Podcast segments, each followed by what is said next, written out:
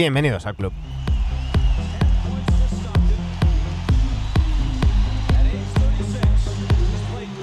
Continuamos con las previas, ya queda menos, ya quedan tan solo 13 días para que comience la NBA, la temporada 2022-2023 de la mejor liga de baloncesto del mundo. Y aquí estamos en NBA Adictos, hacemos las, haciendo las previas de todos los equipos, ya nos quedan menos. Tan solo seis equipos pendientes. Hoy haremos los Memphis Grizzlies, dentro de un rato haremos los Dallas Mavericks con Pau Martorell, mañana los Phoenix Suns, ni más ni menos que con Rubén Suns, y la semana que viene Miami Heat, Boston Celtics, para cerrar el jueves a las 12 con los campeones, con los Warriors.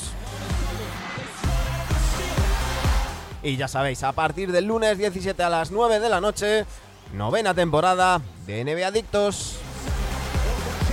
Pero antes, vamos con los Grizzlies. Aquí comienza el capítulo 470 de NBA Adictos.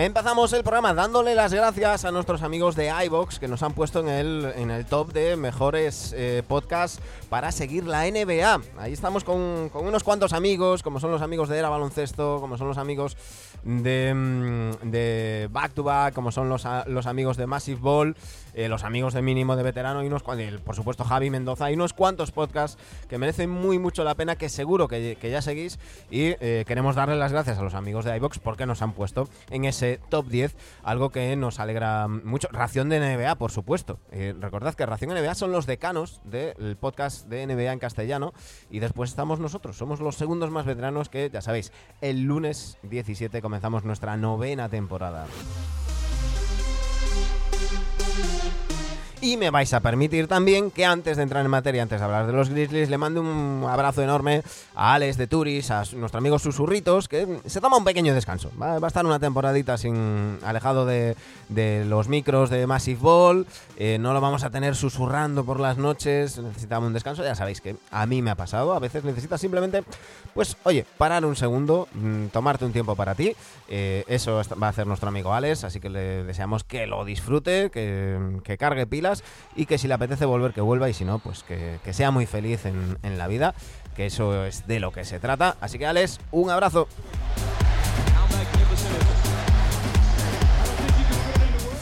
me dice Martínez VR, Manu, ¿dónde dices que hay que votar en iBox? Creo que no me ha quedado claro.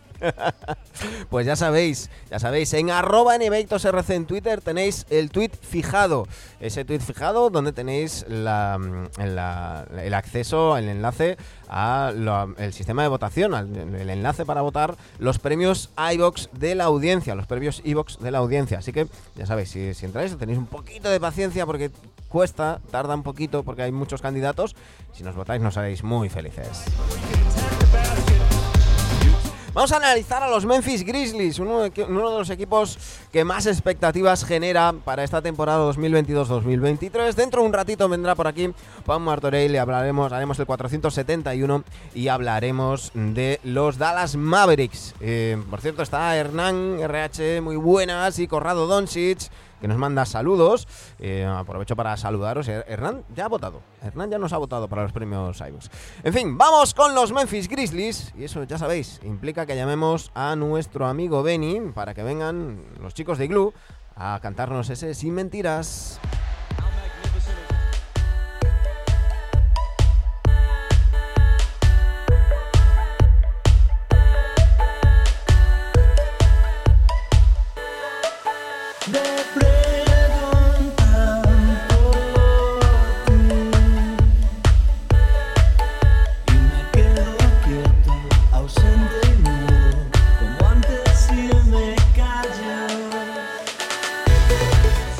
Unos Memphis Grizzlies donde continúan Steven Adams, Santi Aldama, Desmond Bain, Dylan Brooks, Brandon Clark, Jaren Jackson Jr., Tyus John, John Conchar, Jamorant, Kylian Tille, Xavier Tillman y Shaire Williams.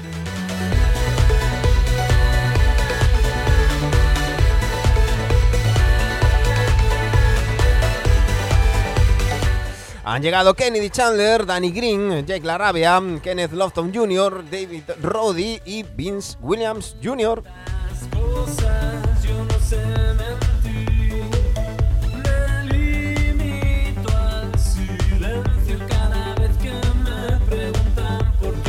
Se ha marchado Kyle Anderson a los Wolves, Jarrett Culver a los Hawks, D'Anthony Melton a los Sixers, Ice Pons y Tyrell Terry.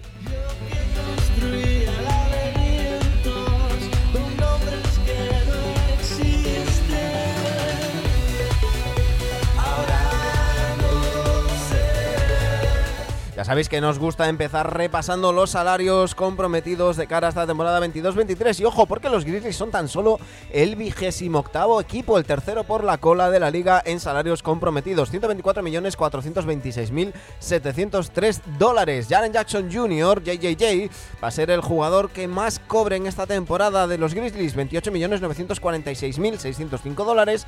Tiene contrato esta temporada y tres más.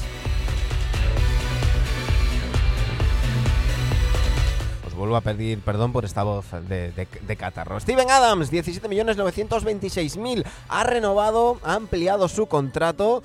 Eh, Steven Adams, eh, en, unas cuantas ampliaciones de contrato que ha habido en la NBA en estos últimos días. Tyus Jones, 15 millones, tiene contrato esta temporada y otro más. Ya Morant, 12 millones 119 mil 440 dólares antes de que entre su nuevo contrato ya sabéis, ese máximo que firmó el bueno del Soso.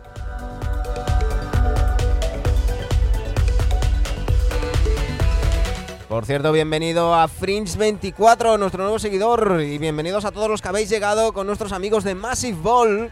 Bienvenidos a todos, ya sabéis que estamos repasando a los Grizzlies. Dylan Brooks termina contrato, va a cobrar 11 millones 400 mil. Danny Green termina contrato, va a cobrar 10 millones y no va a jugar porque está lesionado, ya sabéis, aunque ha ido al Media Day y todo. Shire Williams, 4 millones 491 mil en contrato rookie. Brandon Clark, 4 millones 434 mil en contrato rookie también. Jake Larabia, 3 millones 47 mil también en contrato rookie. David Roddy ha firmado por un año 5 millones, perdón, 2 millones 588 mil 640. John Conchar tiene contrato durante 5 temporadas, esta y 4 más, 2.300.000. Desmond Bain en su contrato rookie, 2.130.000. Santi Aldama, 2.094.000 también en su contrato rookie. Killian Tilly termina contrato 1.900.000. Xavier Tillman en el contrato rookie, 1.782.000. Kennedy Chandler, eh, 1.200.000. Justin Bean termina contrato 1.017.000, lo mismo que Jacob, Jacob Gilliard y eh, Kenneth Lofton y Vince Williams Jr. tendrán contrato dual 508.891 dólares.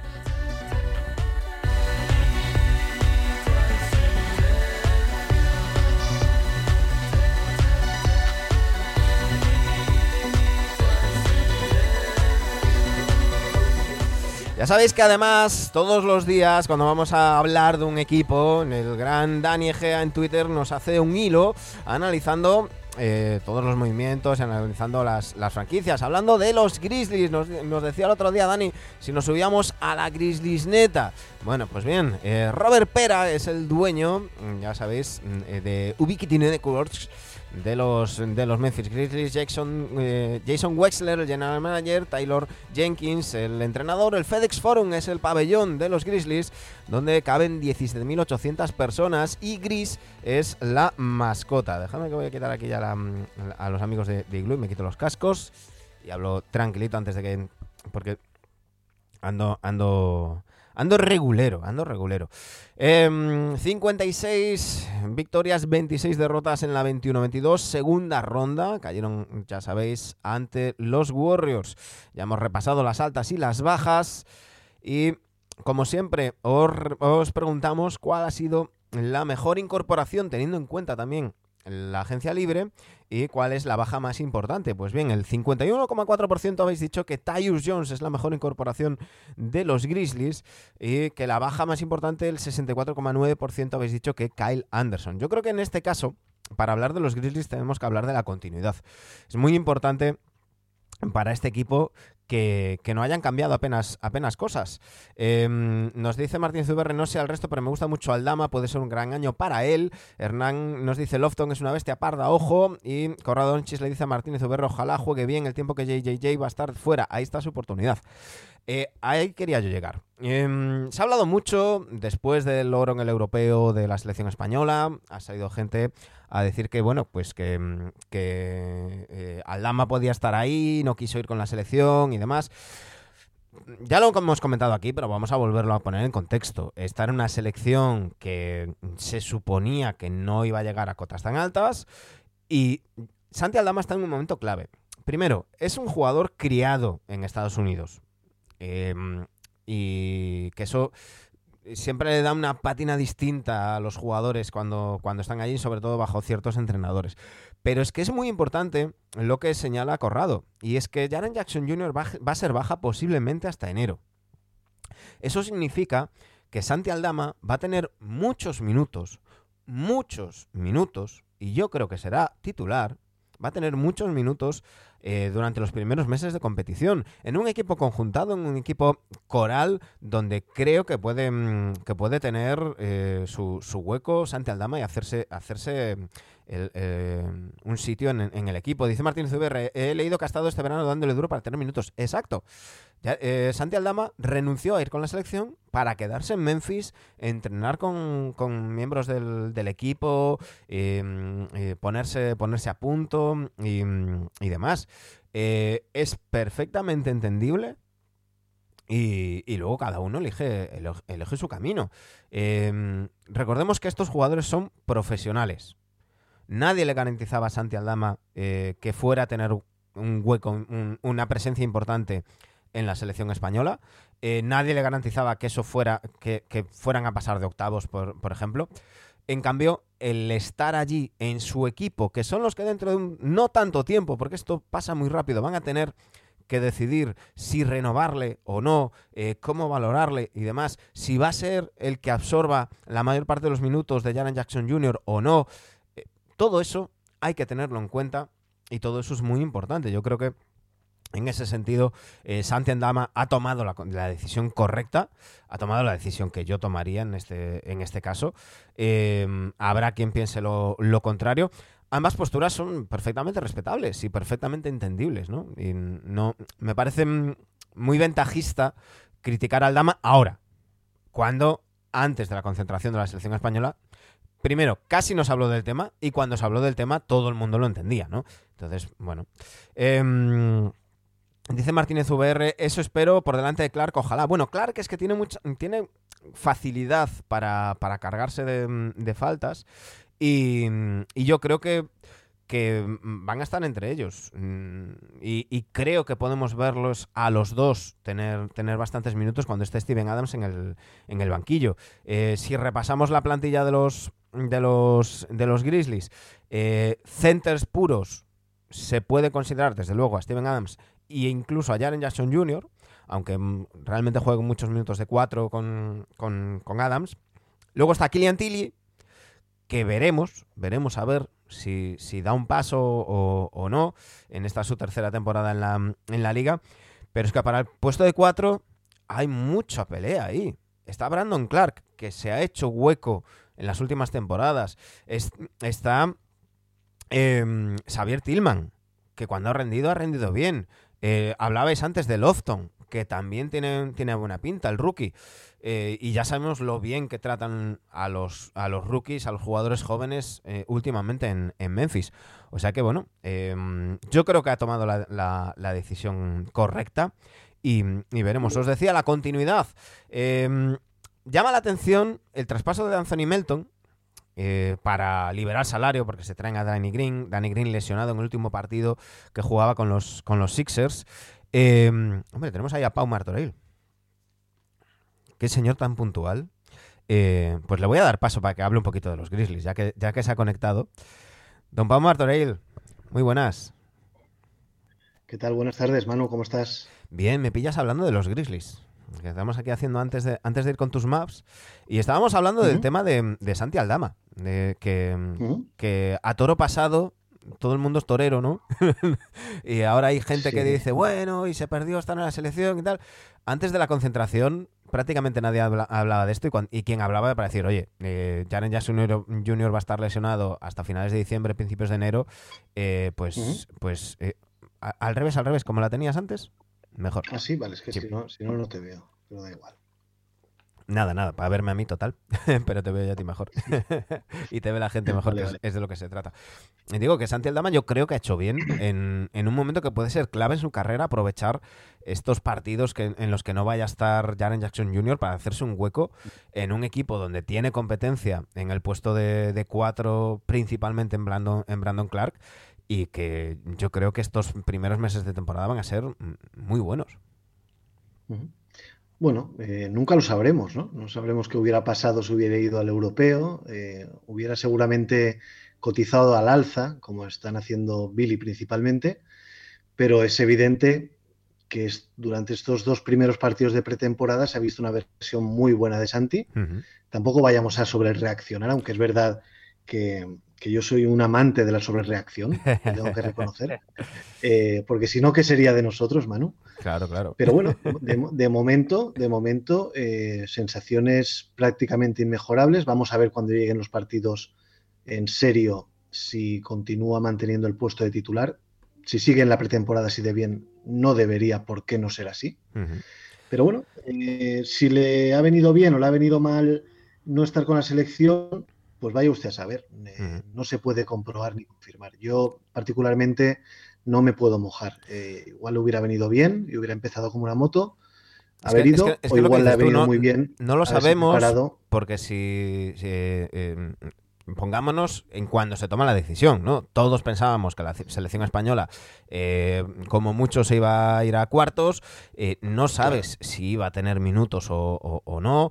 Em, las cosas han salido bien, eh, han ganado el oro, mm, ha habido gente con, muchos minutos, pero podían no haber salido así. Y de repente, eh, no nos olvidemos que en Memphis, mm, eh, en, en Orleans saben que existe el europeo porque le han dado el MVP a, Billy. en Memphis a lo mejor ni saben que, se ha jugado, ¿no? si ¿no? Si no ganas, desde luego, mm, ni se enteran y es un momento donde hay mucha lucha por su, por supuesto. Nos pregunta por aquí Corrado si Lofton jugará en el primer equipo en la G-League. De momento tiene contrato dual. Ya sabéis que luego, según va empezando la temporada, pues se van definiendo más los, los roles. Pero sí, en principio, tanto Lofton como eh, Vince Williams Jr. tienen contrato dual. Estarán eh, bailando entre la Liga de Desarrollo y, los entrenos con los, con los Grizzlies. Y como nos dice Oscarius, Aire Williams también puede jugar de cuatro. Yo creo que, vamos a ver minutos cuando no esté Adams sobre la pista de, Clark y Aldama juntos. Eh, mm, Clark incluso más de center y, Aldama más al, al 4 con, con de 3.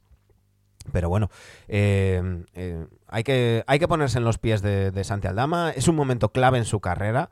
Y, eh, pasarse el verano, como se ha pasado en Memphis, entrenando con, los entrenadores del equipo, eso es algo que las franquicias valoran y que, oye, eh, hay, que tenerlo, hay que tenerlo en cuenta.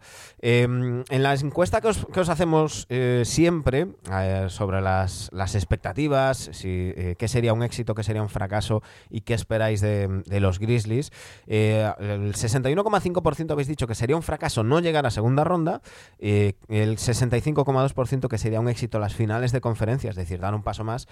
Y lo que tenéis claro es el 91,1% es que en liga regular van a terminar entre los seis primeros. Pau, ¿cómo ves tú a estos, a estos Grizzlies? ¿Qué sería para ti un fracaso, un éxito de, los ositos?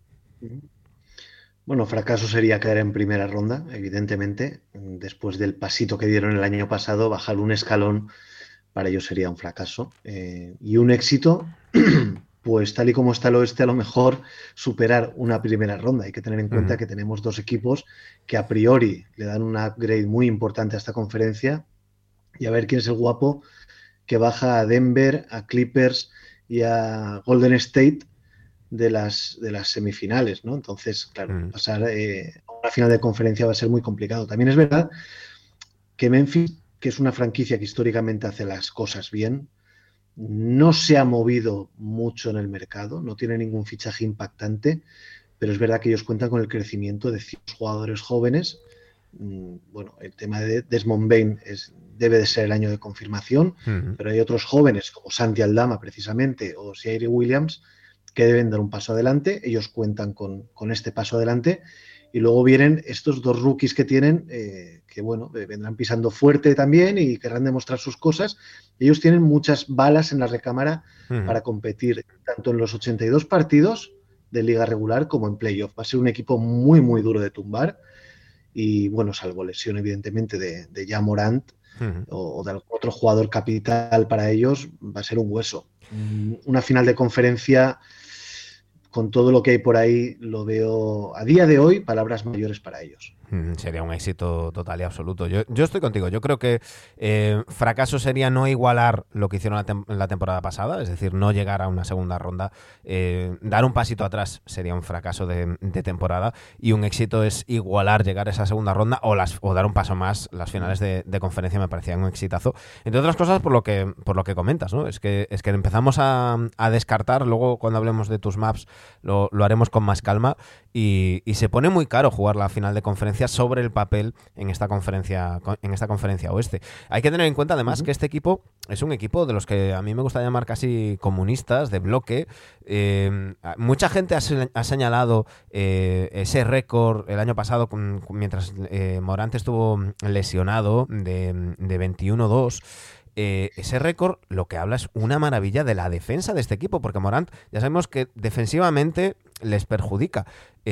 sin estar él, pierden en ataque, es decir, en, en playoffs necesitan a Morant desde luego, pero en liga regular son un bloque que porque hay que recordarlo siempre el baloncesto de liga regular no tiene demasiado que ver con el baloncesto de playoffs. Hay equipos eh, y siempre nos sale el amigo Rudy Gobert cuando hablamos de estas cosas que en temporada regular te garantizan un suelo muy alto y un número de victorias bastante decente pero que luego a la hora de una serie a siete partidos con un entrenador enfrente que hace ajustes pues cuesta un poquito más eh, estos Grizzlies, mm, yo creo, y al hilo de lo que decía la gente en la encuesta, yo creo que ese puesto directo en playoff entre los seis primeros, yo creo que lo tienen en, su mano. Sí, yo opino igual. Sería una catástrofe ¿no? que cayeran a la séptima posición como mínimo y tuvieran que jugar play-in.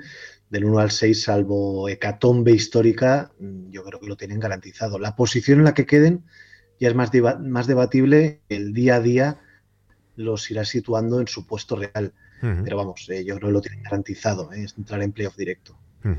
Por cierto, que, otra cosa a tener en cuenta es el, eh, lo que dijo en su día Draymond Green, que, que, enseguida Draymond abre la boca y enseguida sale todo el mundo a darle palos.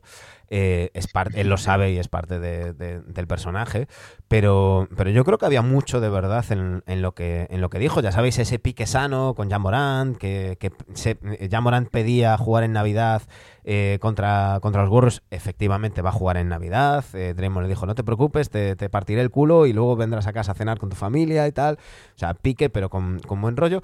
Y Draymond decía en su podcast algo muy interesante, y es que hasta ahora los Grizzlies han ido siempre superando las expectativas porque nadie esperaba nada de ellos. Y esta temporada la gente sí que esperamos cosas de estos Grizzlies. Y a veces es, esa losa, es, ese, ese peso mental, para algunos equipos no existe y, siguen como si nada, pero hay otros equipos a los que le cuesta eh, lucharles. Eh, están más cómodos como, como underdogs, que se dice ahora, ¿no? Eh, va a ser interesante ver cómo se desenvuelven los Grizzlies en esta, en esta situación, porque además, teniendo en cuenta el pique entre, entre Jai y, Draymond, mm, yo creo que va a ser algo recurrente en los medios. en cuanto enganchen, si enganchan tres derrotas seguidas, ya va a haber gente diciendo, ya decía Draymond que la presión bueno, eh, yo creo que normalmente, en el 90 y largos por ciento de las veces, en las declaraciones de Draymond Green hay un trasfondo de verdad eh, muy realista. ¿eh? O sea, el tío no pega puntadas sin hilo y sabe lo que dice perfectamente.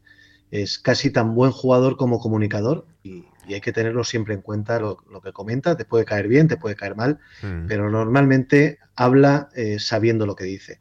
Y es verdad, este equipo tiene ahora una, una reválida que dentro de su juventud y dentro de su inexperiencia, entre comillas, de varios jugadores, tienen que saber eh, soportar una temporada regular sabiéndose equipo ganador, entre comillas, eh, teniendo que cumplir unas expectativas que no sean, vamos a ver qué hacen los ositos, ¿no? Ahora ya es eh, a ver qué nos dan los Grizzlies. Claro.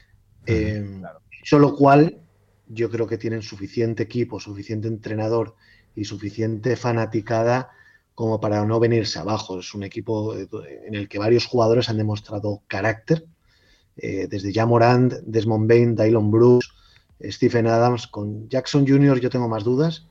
la salud, es un la salud es la duda de, Sí, la salud. Incluso estando sano es un jugador que a mí siempre lo tengo bajo sospecha, igual es una pedrada mía particular, pero es un equipo que ya se afeita, Manu. Sí, ya se afeita y, tiene que demostrar que, se han hecho, no voy a decirte adultos, porque sería una palabra demasiado eh, grande para ellos, pero sí que han dejado atrás la pubertad y están iniciando una, un inicio de, de, edad adulta, ¿no? Por así decirlo.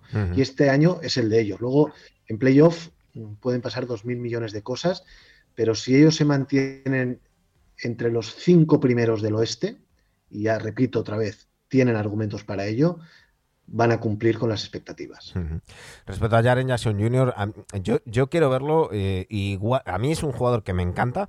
Eh, pero que igual que cuando a alguien no me cae tan bien, soy duro y, crítico con ciertas cosas, tengo que hacer lo propio con los jugadores que me gustan. Eh, a mí me tiene que demostrar Jaren Jackson Jr. que puede jugar 70 partidos por temporada, que en sus cuatro temporadas lo ha hecho solo una vez. Eh, ha jugado 58 partidos la temporada de rookie, 57 la segunda, tan solo 11 la 2021 y 78 la temporada mm, pasada, pero es que ya esta temporada ya se va a perder veintitantos.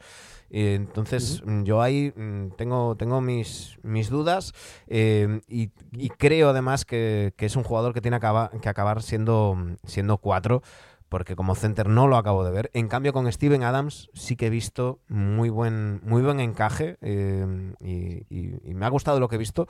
Pero claro, es, la duda, es la duda. No puedo, no puedo hacer, como se suele decir ahora, strong opinions sobre Jaren Johnson Jr. cuando una temporada completa con mayúsculas ha hecho una solo, ¿no? Entonces, pues toca, toca esperar y ver.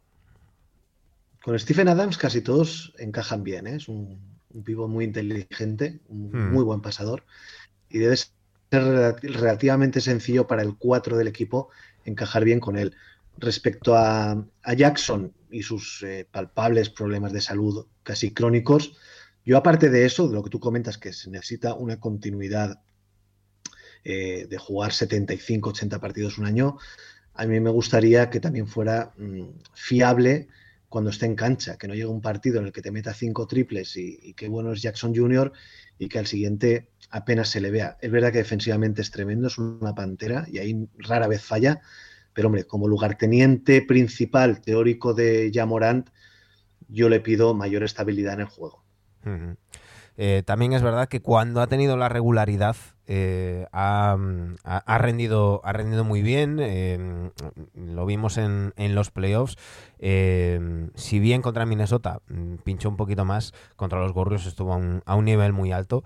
Y, bueno, veremos, veremos. Eh, a mí es un jugador que me gusta mucho, pero que, tiene ese, asterisco. Y como nos dice Oscarius, el miedo es que eh, la lección de, de, JJJ es por estrés. Así que, bueno.